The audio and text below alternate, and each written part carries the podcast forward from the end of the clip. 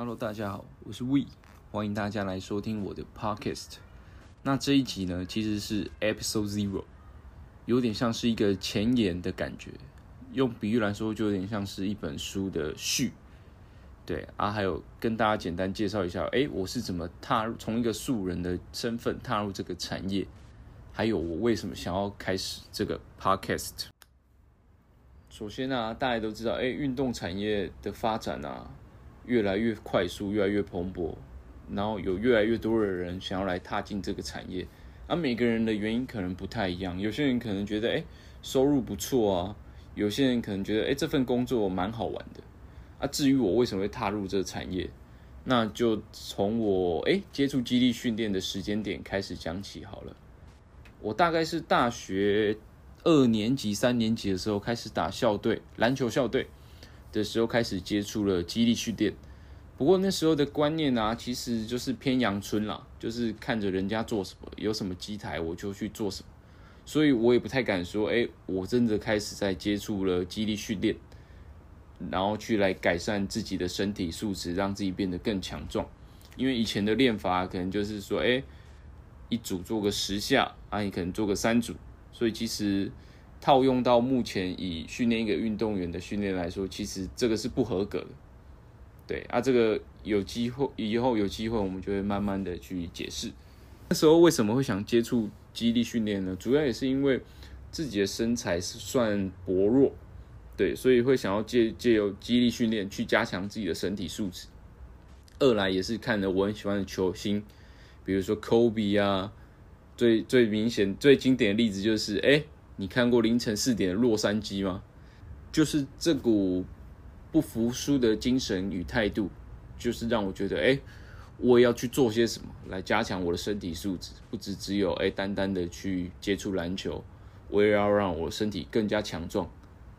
当然讲这是好听一点，可是其实大家以前开始做重量训练这种东西，讲白一点就是为了求偶嘛，就是为了让你的身体素质啊看起来哦，好像有点肌肉线条一样，对，所以其实那时候练法也都比较不成熟，对。然后在我后来大学毕业之后，进而来到台北工作，然后会常去一家运动中心做训练，然后刚好里面有一位教练呢。是有接触过篮球员的训练，对，然后那时候我就很好奇，说，哎，那这种正规的篮球员训练跟我们以前这种像是接触机器，有点像是肌肥大的训练，有什么不一样呢？我就很好奇啊，就想要一探究竟，所以后来我去找了他上了三堂的课。那时候我对自己的体能还蛮有信心，因为在毕业后我都还有进行一些比赛啊。或者是一些冲刺的折返跑，来维持自己的体能，所以那时候我就哎、想说应该还好，让我去试试看。殊不知啊，我第一堂课我就快抽筋了。第一堂课开始大概十几分钟吧，我已经快抽筋了，因为接触的训练跟我的以前接触的训练比较是不一样，比较真的是一个运动员所该有的样子的训练。啊，这个之后我们之后会再慢慢的。有机会我们会再讨论看看，哎，肌肥大的训练跟肌力的训练，或者是爆发力训练有什么不一样？这个机会，这个之后有机会我们会再探讨。对，然后然后在接触了那三堂课之后啊，我的体能啊，竟然大幅度的提升了。我还记得有一次我去打球，去附近的室外球场打球，然后有一球刚好我在篮下捡到，我想说，哎，我要跳起来塞塞看，结果当然。没有塞进，因为哪有那么容易？我也才大概号称一百七嘛，对啊，所以没塞进，但真的就差一点点，球就弹框而出。然后我就想说，哎，没想到我才练了三堂课，身体的差异竟然这么的大。当然，那三堂课真的是蛮痛苦的。所以后来啊，这个经验就影响了我很多。我在上了那与那位教练的三堂课之后，哦，对，那位教练目前在桃园开工作室。然后名字叫 Prefit，P R E F I T。如果在桃园的朋友有兴趣接触这种与运动员相关的训练、运动表现相关的训练，都可以去咨询他一下。后来上了三堂课之后，我就以他教我的方式，慢慢的去锻炼自己。然后锻炼自己一段时间后呢，刚好我遇到工作上面的，哎，我想要转换跑道。那那时候我就在想说，哎，我想要做些什么？有没有我喜欢的事？因为我个人是觉得工作还是喜欢想要跟兴趣做结合，因为这样我工作起来才有热情。当然，这个不一定是对的，只是针对我而言，我想要试试看。那那那时候我就想到，哎，那时候跟这位教练训练的经验，我觉得蛮好的。二来，他也是在帮助我成长，还有获得一些身体上能力的改变。那我就在想，哎，那我有没有办法转行当一个 trainer 呢？但我什么都不会啊，我连肌肉哪一块是叫什么名字，我也都还不知道。那我要怎么去踏入这个产业呢？所以那时候我就开始上网去做了功课，然后就发现，哎，原来有五花八门的证照可以让我们这些人去考取。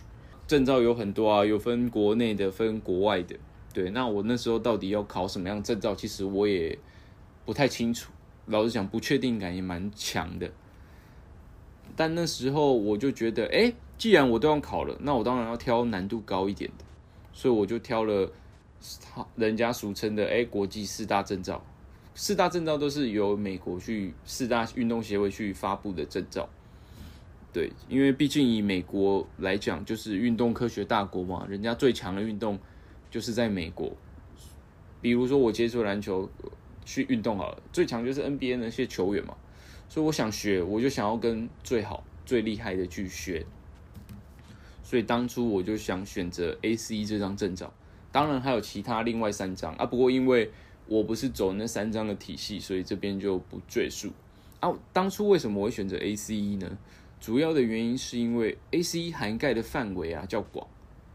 比如说有客户的心理学，还有客户的评估啊，当然基础的机动学、解剖学也都有涵盖在里面。另外还有他一个自己的训练计划叫 IFT Model，对啊，这个有兴趣的人都可以再去看看。所以其实，在实务上运用来讲，我觉得 ACE 算是蛮符合我的需求的。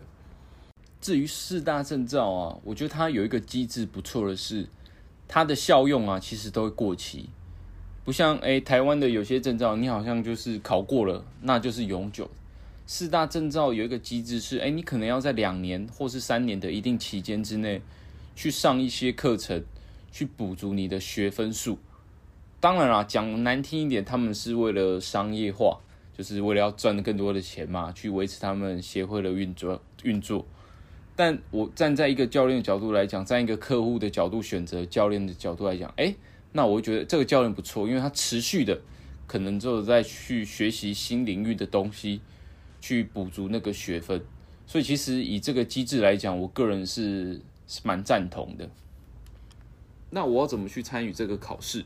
然后就发现原来在台湾有很多的机构有代理这种教学，他们有一些中译本自己翻译的课本，另外还有教官都会详细的给你解说说课程你要怎么去运用跟学习。那当然，因为主要我还有工作，所以我就花了一笔钱。如果不意外的话，考试加上课的费用加起来，应该大概是五万块至六万块左右。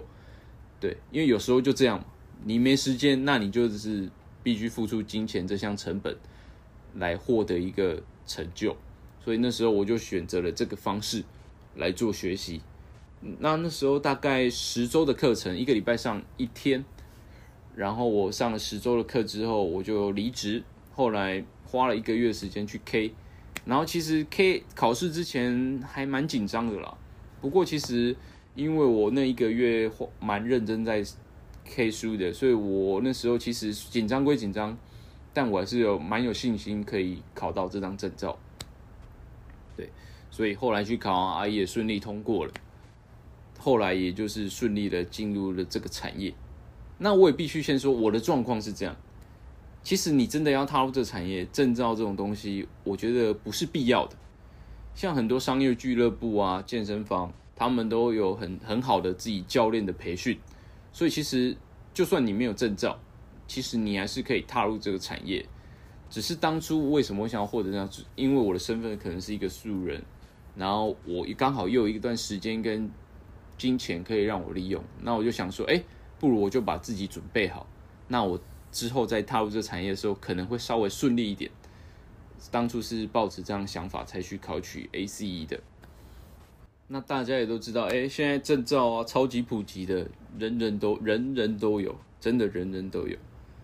那考取证照之后，当然也不是说，哎，我是就一个合格的教练，我就不是。学术上的东西归学术，教学的东西又是不一样一个领域。老实讲，现在回头看我前几年的教学模式，我也发现，其实我真的那时候还不是一个合格的教练，但也就是跟着客户一起去在过程中啊学习成长。就有点像是，哎、你考到猎人执照之后，你就是一个合格的猎人了吗？因为真的不是那样子。有些人可能像运气不错，像什么暴酷儿，他遇到奇犽弃赛，所以他就获得了猎人执照。那我觉得，哎、我也算幸运啊，过程中没遇到什么阻碍。所以就算那时候考取到证照，我并不觉得自己是一个合格的教练。对，所以在后来我也花了很多心力，去慢慢的再学习，在。针对自己所想呃好奇的领域再去发展，这个你看又很像猎人，猎人又有分种类嘛，什么美食猎人、遗迹猎人，各式各样的赏金猎人。所以其实教练这个东西也是一样，你获得一个最低呃最基础的证照之后，你应该是在往有兴趣的领域去发展。比如说有些人是老年体适能啊，有些人是青少年体适能啊。还、啊、有些人是妇女的体适能啊，其实各式各样、五花八门的。而、我自己有比较有兴趣的是在运动表现这一块。什么是运动表现呢？就是如何让你这个人啊，这个运动员啊，有更好的运动能力。然后也因为我有兴趣的领域是在运动表现这一块，所以在我考取 AC 有了两年以后的工作经验之后，教学经验之后。我的目标转换成了一张叫 CSCS 的证照。那这张证照呢，是叫做以中文来讲叫做激励与体能训练专家。简单来说，它针对的啊就是运动员，全部都是有关于运动员的训练。你怎么让一个运动员变成更好的运动员？那这张证照它探讨的呢，又比一般的 CPT 啊更深入一些，然后范围更窄一些。所以其实。我觉得是一个，如果你对运动表现这一块有兴趣的话，它算是一张还不错的证照。对对，识别度来讲，我觉得还算高。当然，也不是说有这张证照就是一个合格教练，这个必须要再重复一次。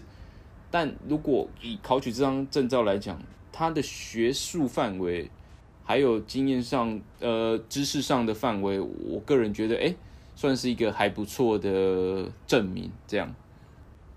哦、，by the way，这就是我为什么想要这个开始这个 podcast 的原因。因为我开始接触运动表现之后，我发现哇，这领域实在是太多太广了，而且大家所学的东西又可能又有互相抵触。这个论文说出来结果是这样，但那个论文又来写了一个结果来打他的脸，所以我就觉得哇，太复杂了。对，我学到目前来讲。我就学的越多啊，越发现自己懂得越少，就有点困惑了。对，所以主要会想要开这个 podcast，也是想要跟各位去分享一下我这段时间的所学，把我这几年来所学的东西啊，或者是教学上的经验啊，去跟大家做一个分享。因为老实讲，运动科学这个东西其实有迷失啊，英文来讲叫 broad science。简单的来说，就是未经研究证实过的理论，就是以讹传讹的感觉。当然，有些是正确的，有些可能是不正确的。所以，我希望借由这个 podcast，让比较我认知的知识，还有从国外一些很有经验的 trainer 的分享，从他们身上所学到的东西分享给大家。这个就是我为什么想要开始这个 podcast 的原因。也因为啊，我现在身份算是自由教练。自由教练就是有点像是，哎，其实我没有受雇于任何一家健身房，而是自己去接我的客户，然后带他们去外面的场地去找寻合适的场地去上课，这样。所以老实讲，为什么当初想要成为自由教练，主要是因为我觉得，哎，我想有自己的时间去做更多的学习，甚至是去上一些线上课程，而不是说，哎，那个时间我就拿来休息或干嘛。主要因为这样的话，我时间比较不会被绑在一个地方。那目前来讲，时间经过了四个多月，我也觉得，哎，感觉蛮好的。虽然说，当然客户有还没那么稳定，因为毕竟我刚起步。不过我很喜欢这个有自己的时间去做学习。为什么我想要学这些东西呢？主要因为我现在也还是有在从事篮球这项运动，所以我会想要把这些所学的知识啊，去运用在自己身上。所以老实讲，自私一点，我学这个不是为了我客户，反而其实是为了自己，如何让我自己成为一个更强壮、更有活动能力的运动表现更好的运动员。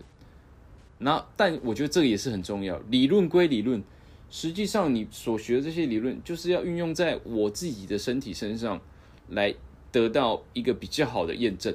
我觉得这个是一个额外的附加价值了。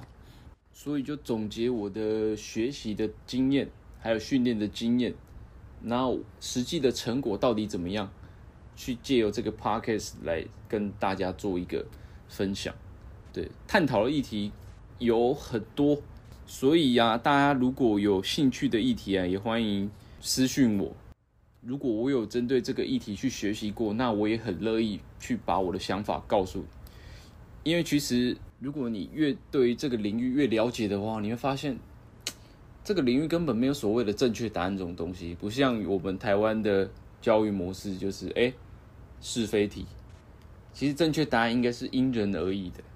对，所以就借我有我的经验来跟大家做一个分享，但也必须说，哎，适合我的不一定适合你。这句话我应该会之后蛮常说的。那最后啊，就帮我自己稍微打个广告啦，因为我们人目前是在台北当自由教练，所以如果有兴趣接受训练的客户啊，欢迎各位干爹干妈可以随时联络我。如果你的人在大台北地区。啊，那如果不在大台北地区呢，也没关系，我们也可以利用视讯的方式来稍微讨论一下，哎，你的运动目标是什么？如何借由我们的训练去达成你的运动目标？最后啊，再麻烦各位干爹干妈来联络我了。那我们今天就到这里，对，哎，记得如果有兴趣的主题啊，或者是你针对什么。呃，运动训练相关的东西有疑问的话，欢迎你随时联络我，让我知道。OK，那今天就到这里喽，谢谢，拜拜。